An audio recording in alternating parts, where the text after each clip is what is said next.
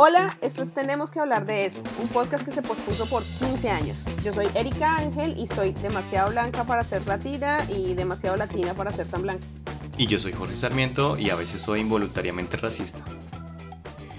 Bueno, Erika, eh, hoy vamos a hablar de racismo, pero de una pequeña parte de ese racismo que se llama el endorracismo. Pero antes de ir al grano, eh, ¿por qué estamos hablando hoy de eso? ¿A partir de qué evento se nos ocurrió hablar de racismo? A partir del, del estreno de la segunda parte de Black Panther, de Pantera Negra, que es Wakanda Forever. Que por fin tuve la oportunidad de verla en cines, muy chévere, muy recomendada. Y eh, toda esta, digamos que ya desde la película anterior venía pues abriéndose una conversación sobre el racismo, precisamente pues porque fue una reivindicación un poco de, de, de la comunidad afrodescendiente y bueno, gustó mucho la película y tal, pero en esta nueva entrega eh, también se incluyó este personaje em, que es de ascendencia maya y que está interpretado por el actor mexicano Tenoch Huerta y se está generando un debate. O sea, cuando yo vi la película me pareció muy chévere que, que estuvieran dándole como esta importancia a, a, este tema de la civilización maya y tal. Y resulta que cuando uno va a, a ver como los comentarios de la gente, se está generando un debate sobre por qué la representación de los latinos siempre tiene que ser dada con, con personajes de, de color eh, como Tenoch. Y pues eso no tiene ningún sentido.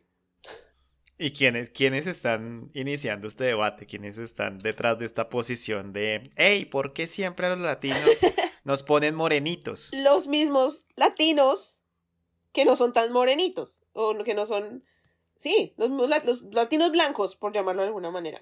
Hay algo que yo he aprendido viviendo en Estados Unidos, y es que a la gente blanca se le reconoce, o sea, yo estando en Colombia pensaba que mi color de piel era blanco. Porque así me veo en el espejo. Sí. Llegando a este país, resulta que white people habla exactamente de los americanos, de la gente como de acá, como si fuera una raza, como si fuera una cosa como establecida, cultural, como white people. Son los white people, son gente que es de acá, no tiene nada que ver con el color de la piel.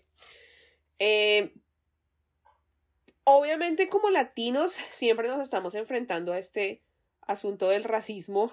A veces es silencioso, a veces es absolutamente obvio. Pero em, son los mismos latinos blancos o de color de piel blanca que están quejándose porque este sea un estereotipo o porque esto sea un estereotipo que alguien... estábamos leyendo como un, como una, mm, no, sé, el contexto era como que estaban hablando en un programa mexicano que una eh, periodista o algo así dijo que eh, a las personas deberían contratárseles por, como que las producciones deberían contratar a las personas por su talento y no por su color.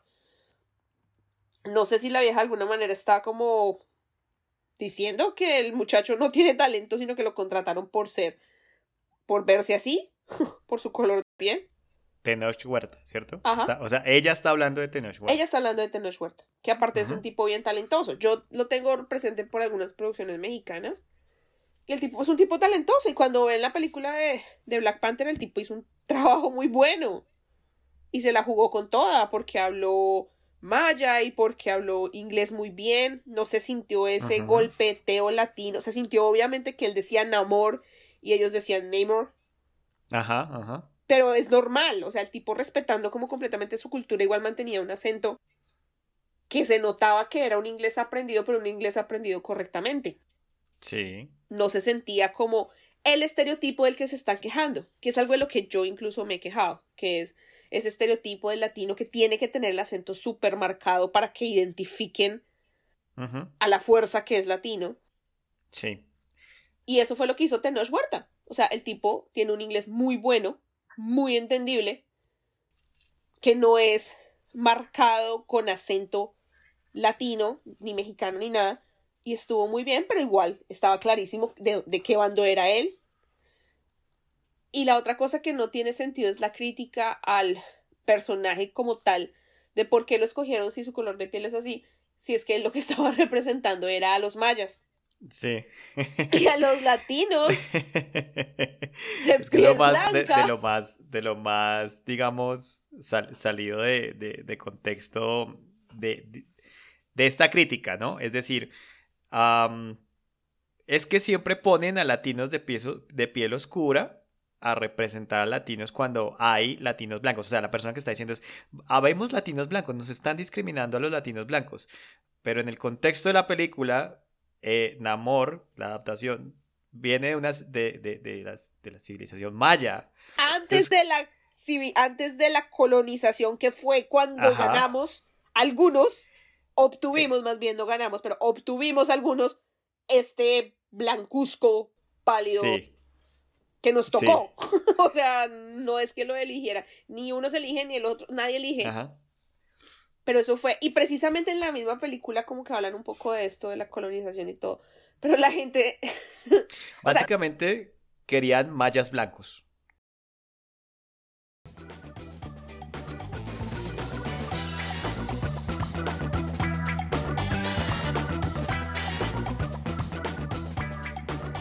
Cuando estábamos hablando de esto, me acordé que hace un tiempo había, había eh, visto un documental acá en Colombia sobre lo que es el racismo, cómo se, manifiesta.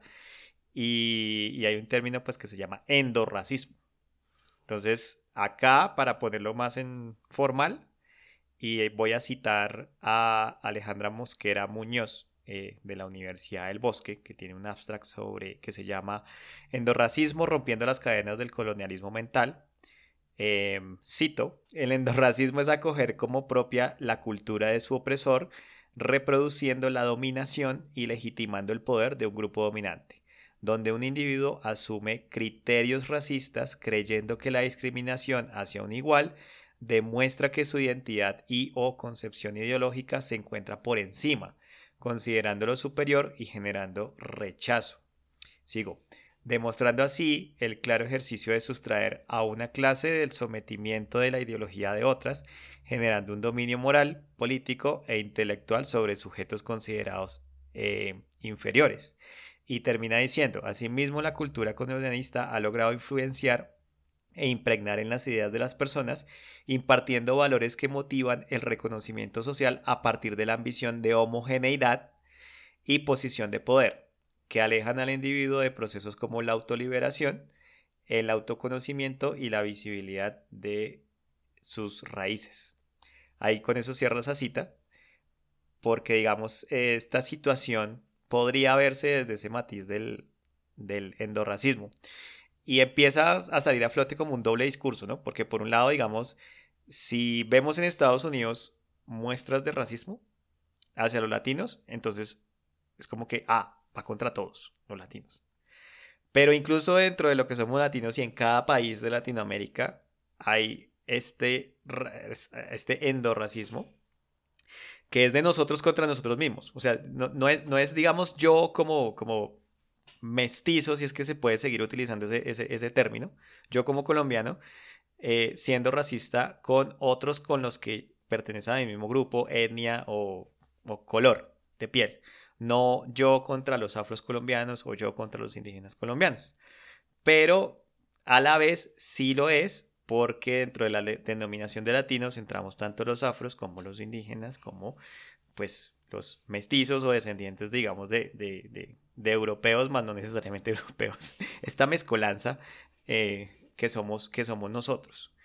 Y, y entonces es que es curioso cómo, cómo, cómo estas personas incluso desconocen o más bien utilizan, tratan de darle vuelta al tema de racismo para ellos mismos ejercer su propio racismo, ¿no? Em, están pidiendo que haya personas blancas representando mayas, pero en ese tiempo, y, si hablamos de una cultura, de una cultura que es eh, prehispánica, eh, ¿qué esperaban ver? y, buscan dentro de esa aparente ausencia de representación legitimar su propio racismo. Sí.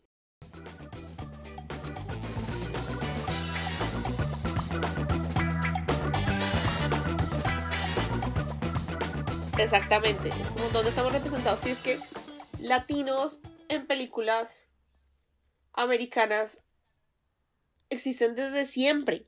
Desde siempre. Y no todos. Y sí, es cierto que se ha estigmatizado de muchas maneras que los que son, no sé, hablábamos con un compañero cuando él fue el que me dijo como ya tienes que ir a ver Black Panther porque está muy buena, bla, bla, bla.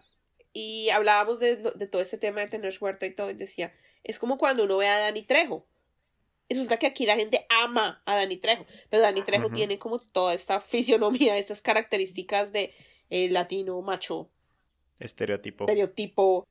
Pero él, él, es un estereotipo que camina, porque es que Dani Trejo estuvo en la cárcel, Dani Trejo ha hecho muy, o sea, es, es, es todo esto que legitima un poco como todo este estereotipo, pero, pero igual es alguien a quien aman y respetan en, la, en el cine, en el mundo del cine. Entonces dice, claro, ese se volvió un tema de que, ah, porque le explicaba yo que, eh, hablando de, de, todo este tema de la representación, había, mi libro favorito de García Márquez es El amor en los tiempos del cólera. Hace muchos años, como unos 15, 14 años, no me acuerdo, o algo más, hicieron unas, hicieron la película entonces todos los extras eran colombianos, pero los protagonistas eran un español, una italiana y un americano.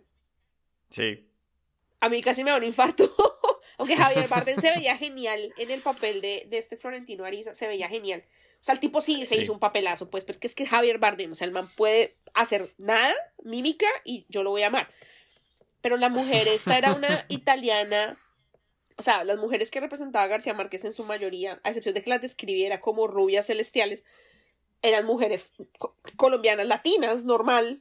Del, no, la vieja esta que escogieron, la mujer esta que escogieron, Giovanna Mesoyorno, la escogieron para ser de, de Fermina. Rubia, blanca, transparente, de ojos azules, súper italiana. sí. Claro, pues no, la película fue un fracaso aparte en taquilla, un desastre, mala crítica, todo pues a quién se le ocurre. Entonces, esas cosas le duelen a uno. Entonces, ay, no, ¿cómo así que hacer una película basada en el libro del premio Nobel que todo el mundo conoce y meten extranjeros? ¿Qué falta, qué falta representación? Meten en una película a alguien que represente una cultura que era así como Tenoch, que Tenoch, de hecho, sus ancestros, o sea, el tipo viene de ahí, ni siquiera es como el mexicano promedio colonizado, no, él, su familia todavía tiene raíces mayas, aztecas, como sea. No, no era, no, no era Colunga, Interpretando a Maya. No, pero Colunga sí, porque Colunga es, es, oscurito. Colunga es el galán, galán, no, con Colunga no me meta carajo. pero no, no, no, no, tiene las raíces. A Colunga, se vería súper forzado. pero sí, tiene razón. O, sea, Colunga haciendo en amor, no, no. No. Le hubieran hecho mucho close-up en las escenas. Colunga tiene como 60 años además. No, no es Colunga, es, como si hubieran puesto, no sé, a este, el influencer a Juan Pablo Zurita, que es todo rubio, de ojo azul y no sé qué, yo no sé si querían a este ah, del amor. O al que hace Luis Miguel también, que es todo blanco, menemista, como dice el man de Te lo resumo. Es de pelo oscuro, pero es muy blanco. O sea, yo no sé, querían a Eugenio Derbez, qué, qué cosas, no sé, no sé quién, no sé a quién querían, pues, que pusieran de amor. Pero el tema del racismo va mucho más allá, porque aparte de la representación y de lo que pide la representación, son los mismos. Esta gente que los denominan o los he visto mucho llamarse como white en, en internet. Eh, son estos mexicanos que se sienten superiores. Eh, porque no todos son así, obviamente. Pero, pero se sienten superiores a, los demás. Solo porque no son eh, de piel oscura. Pero aparte de eso, em, el tema del racismo está interiorizado dentro de la misma cultura y dentro del mismo razonamiento de la gente que sufre de racismo. O sea, ellos mismos son racistas con ellos mismos. La explicación más clara es que yo tengo muchos amigos acá o conocidos de Guatemala, de Honduras, de México también, que cuando nacen sus bebés una, una cosa que me causaba mucha curiosidad es que cuando nacen sus bebés destacan mucho el salió blanquito, todo bonito. Ah, sí, como, como algo positivo. ¿Fuera algo bueno? Sí. Algo positivo para su vida. Ajá. Como va a sufrir menos. no sé, yo, Sí. yo lo, lo leo, lo leí de tantas maneras, nació el hijo de una compañera y ah, como al mes nació el hijo de otra compañera. Y se fueron a compararlo. o sea, no a compararlo, sino, ay, sí, pero bueno, pero el de esta y esta, pero el de esta, siquiera le salió blanquito. Siquiera le salió blanquito. Esa fue la frase que utilizaron, ay, siquiera le salió blanquito. Y yo me quedé como, Ajá. estas mujeres son mujeres que muchas de ellas vienen de ancestros mayas en Guatemala, de los mayas de los de verdad, no de los de- no de amor, sino de los de Sí. verdad, que hablan quiché, que tienen unas raíces que a mí me encantaría poder aprender de ellas si no fuera algo como tan maltratado o como tan o sea, ellas, lo- ellas lo como crecieron, vivieron y crecieron en esa cultura, pues lo sienten como algo sin valor. A mí me parece algo de mucho valor. La ropa que Sí. usan o la ropa que usaban en Guatemala, eh, el idioma, que, el dialecto que hablan, o sea, me parece culturalmente riquísimo. Es súper chévere. Y me encantaría tener como la oportunidad de aprenderlo. Y aprender más sobre esa cultura. Pero vienen Sí. acá, obviamente, a lo que viene el inmigrante promedio. Y cuando tienen bebés acá, es como, ah, siquiera le salió blanquito. Como porque aparte va a sufrir menos. Sí, va a va, va tener- a progresar. Va a progresar más. Em, como que no les basta, igual. es- sí, es un, es un tema completamente de la percepción que tienen de ellos mismos y de, que se la- y de lo que le ha metido también la sociedad, ¿no? Del- del- del- lo que les digo, es un racismo interiorizado. Como ya sabemos que sufrimos de racismo, entonces preferimos como cubrirnos como de esta manera.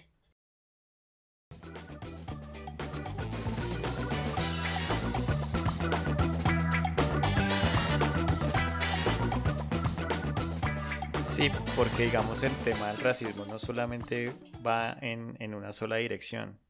De hecho, va en dos vías.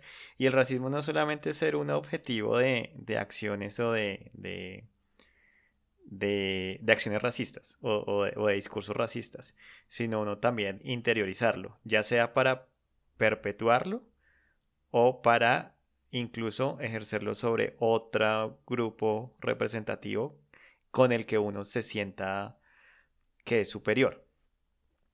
Por eso el tema del racismo no es solamente tema de blancos y blancos y el resto del mundo. O sea, también es necesario que todos aceptemos que somos racistas. No para cruzarnos de brazos y decir, ah, bueno, es que todo el mundo es racista, no hagamos nada. Sino también identificar el racismo que hay, eh, o sea, que nosotros mismos ejercemos en nuestro interior. Recon abraza al racista que tienes Abraza al racista contigo. y cámbialo, pendejo. y cámbialo. Sí, es hacer un Transfórmalo en, una- algo positivo. Sí, es hacer autoconciencia porque a nos, o sea, ninguno de nosotros en ningún momento quiere reconocer que hay algo malo en, nues- en nosotros. No somos capaces de mirarnos al espejo y decirnos, aquí hay algo mal, yo estoy haciendo algo mal. Y cuando alguien nos señala de racistas, lo primero que decimos es, no, yo no soy racista. No, para nada. Y salir con las respuestas de cajón. Yo también tengo De- amigos negros. Sí, o si no, míreme la piel. O si fuera algo diferente. O sea, tengo amigos y tengo amigos negros. Tengo amigos y tengo amigos Sí. indígenas. Nombre. O sea, es como que son diferentes. O sea, que Y a todos los quiero. Es una diferenciación como si, como si fuera algo, algo. Yo tengo amigos como, como esa, como esas frases que uno escuchaba con la comunidad. Es como, tengo amigos normales y amigos gays. Sí, sí, exacto. ¿qué, ¿Qué es esto? Esto es horrible. Uno no puede hablar así. Es- esas mismas reacciones y ese mismo, esas lo- la forma como lo expresamos. Es la forma en que De- nosotros lo expresamos por, por las dos razones. O sea, por, por miedo a parecer racista y por Sí. miedo a que se nos note. Sí, exacto. Como que uno no quiere, a uno no quiere ofender a nadie Sí, y quiere quedar tan bien que dice unas tonterías. O sea, dice, dice tonterías. y ya en últimas está, está siempre el recurso de, de, ah, pero ya uno no se puede expresar. no hay libertad de expresión. No, no, no tienes libertad Sí. de agredir a nadie. Puedes opinar ser racista, sí. Eso, eso es racismo. Pasa mucho ah, viviendo acá, precisamente, que dentro de lo que cabe, ah, a mí cuando me preguntan de dónde soy, yo inmediatamente ah, digo, pues que de Colombia, obviamente, porque el acento pues me traiciona, no es como que vaya yo a fingir, no, mira, soy de Suiza. Em, pero hay algo que, que, que a mí me genera mucho ay, no sé si es conflicto, tal vez es conflicto, tal vez esto es más un confesionario y decir como, uy, sí, me genera conflicto. Estar hablando en inglés y que una persona que habla español me responda en español. A veces ni siquiera es una persona de habla hispana, o sea, porque si es una persona de habla hispana y las dos estamos hablando en inglés, pues yo como que le hago de una vez el switch a, español porque pues me parece tonto como seguir hablándolos en inglés. Como dice una amiga mía, gastándome mi inglés. Entonces, hablamos en español. Pero a veces hay personas de habla de angloparlantes que saben español. Entonces, uno está hablando inglés, ese esfuerzo mental de hacer la traducción mental y pues toda la cosa, está gastándose su inglés, sus neuronas, todo. Y la persona, gracias, muchas gracias, o hasta luego que, ay, se dio cuenta que no hablo inglés. ay, que mismo es esa culpa como en, no, me descubrió, como si fuera, como si fuera, sí. pucha, como si estuviera escondiéndome. Y yo pienso que eso, eso es, es ese racismo interiorizado. O sea, es como esa vaina de, de qué vergüenza que me descubra. Pero a la par lo que le digo, si la persona me pregunta de dónde soy, de en inglés, en, bueno, más que, más que en inglés, que de dónde soy, que le gusta mi acento, que, ah, de Colombia, mijo, con la bandera y canto el himno y, y monotonía de Shakira. antología, antología para que sea más clásico. Canto antología de Shakira. Pero ahí mismo como que me siento súper orgullosa y me provoca quitarme, la quitarme el saco y tener debajo la camiseta de la selección, una vaina así. O sea, es como, sí, Colombia, hijo de pucha. Pero si me descubren en, este intento de esconderme detrás del idioma, me siento mal, me siento incómoda, me siento como... No hable inglés lo suficientemente bien para esconderme. Sí, eso es una muestra de lo que hemos interiorizado. ¿Mm? Porque nosotros mismos también nos, nos, nos contenemos de ser quienes son, de quienes somos, por también ese temor de no encajar o de ser marginalizados, si se puede decir así. Porque uno sabe que esas vainas existen, es decir, el tema del racismo existe, la exclusión existe. Uno puede un día estar ser parte de los excluidos o ser parte de, de los que excluyen. ¿Qué va a cambiar? El lugar donde uno esté y digamos cuál es la fuerza del grupo representativo con el que uno esté, em, esté alineado o no. Si yo soy parte del grupo representativo que, va a ser excluido, yo voy ahora sí ver cada acción como algo racista. Voy a ver el racismo en todo lado. Pero si yo estoy del lado que excluye, básicamente todas las acciones de racismo que yo haga o que yo naturalice o que las personas alrededor tengan naturalizadas van a ser invisibles para mí y va a estar en una negación eh, tremenda. Pero eso no quiere decir que no esté ahí, ahí está solamente que yo estoy en una posición donde no soy el objetivo o no soy el objeto de esa exclusión o de ese racismo. Por eso hay que ser conscientes que en algún momento vamos a estar de un lado del otro y no podemos simplemente estar cayendo otra vez en perpetuar estas acciones, incluso estos discursos o estas ideas. Volvemos al, punto de, es que si los niños salen blanquitos, entonces ya es prosperidad y todo. Eh, que menos mal no salió morenito, que le va a ir mejor en la vida o que incluso uno mismo, cuando ve a otra persona que no siente, con la que siente que no, no, está representado, eh, dejar de hacer este trato condescendiente. Incluso dejar a un lado al miedo a que le digan a uno racista o a reconocer al racista en uno, porque eso también lo lleva a uno a tratar a los demás con esta condescendencia que termina siendo tan mala como la discriminación directa, porque sigue siendo discriminación. Entonces, siempre que me acerque a alguien y voy a decir, ah, bueno, entonces esta persona es indígena o esta persona es afro, voy a tratarla amablemente. Voy a tratarla con pinzas, voy a ser más especial, voy a tener un trato diferencial para que la persona no vaya a sentir que yo soy racista. Es una actitud absolutamente racista.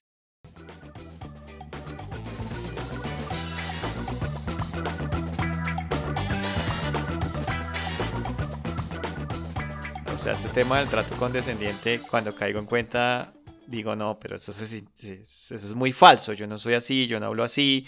Es decir, sí, no, no me refiero a que, a que, a que trate a la gente mal, me, refiero a que como que ese tratar bien excesivo solamente por eh, mi sesgo, el sesgo, ¿sí? que tengo con, con esa persona. Es decir, automáticamente estoy adoptando una posición de tengo que ser amable con esta persona por la persona que es o por, por, sus características. Cuando con otras personas con las cuales no tengo ese sesgo, amable normal. Y pues bueno, sirve, sirve darse cuenta, porque cada vez uno le va bajando, le va bajando, le va bajando. Me estás tratando raro. Sí, me estás tratando. Efectivamente, eh, me, me pasa. Se siente. Sí, claro.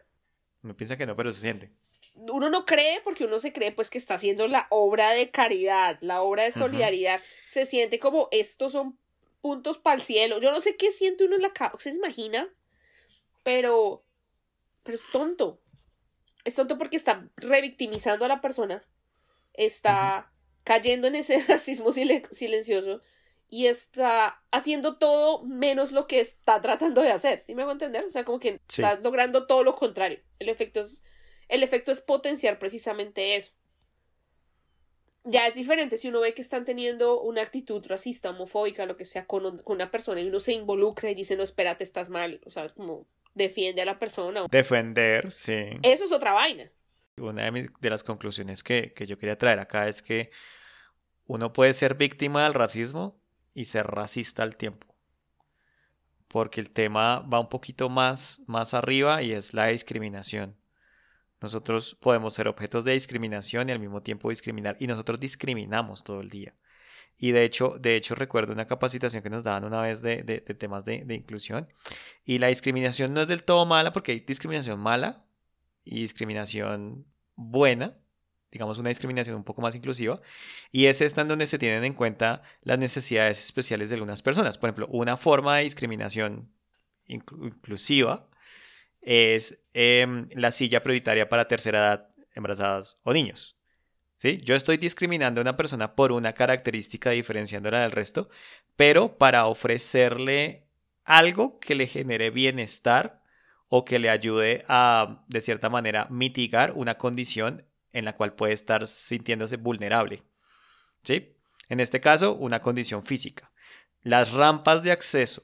Eh, los diferentes lenguajes de apoyo, pues eh, digamos, a, el lenguaje señas, el, lenguaje, el braille, eh, incluso en, en, las ciudades que son turísticas o algo, poner en diferentes lenguajes eh, los letreros y las señalizaciones, son formas de discriminación que terminan siendo inclusivas versus las otras que son las excluyentes, que son básicamente negar derechos, restringir el acceso a las personas a, servicios públicos que deberían ser para todo el mundo, em, simplemente atacar o de, ¿cómo es? Destruir la dignidad de una persona. Eso es todo eso lo que tenemos que identificar y dejar a un lado.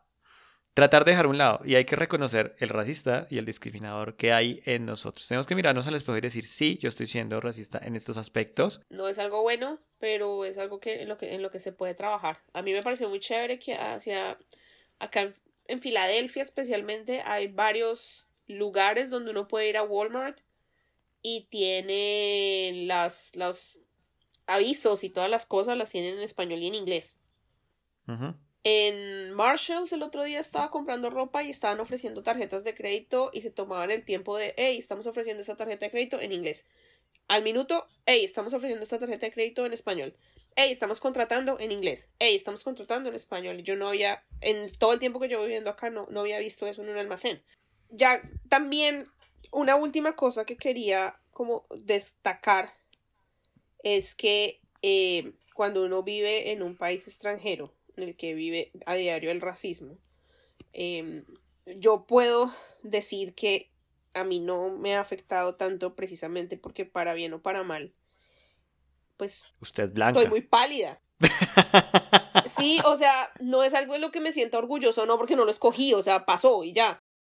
Pero sí es cierto que sí vivo menos, o sea, me tratan de manera diferente, sí. Que eso me hace sentir mal a veces, cuando al mismo tiempo no tratan bien a alguien que yo aprecio. Entonces, eso a mí, especialmente cuando salgo con mis compañeros em, que no son así de pálidos, entonces, como que si lo sientes, digo, es feo, se siente feo, no está tan chévere, pues como que te traten diferente.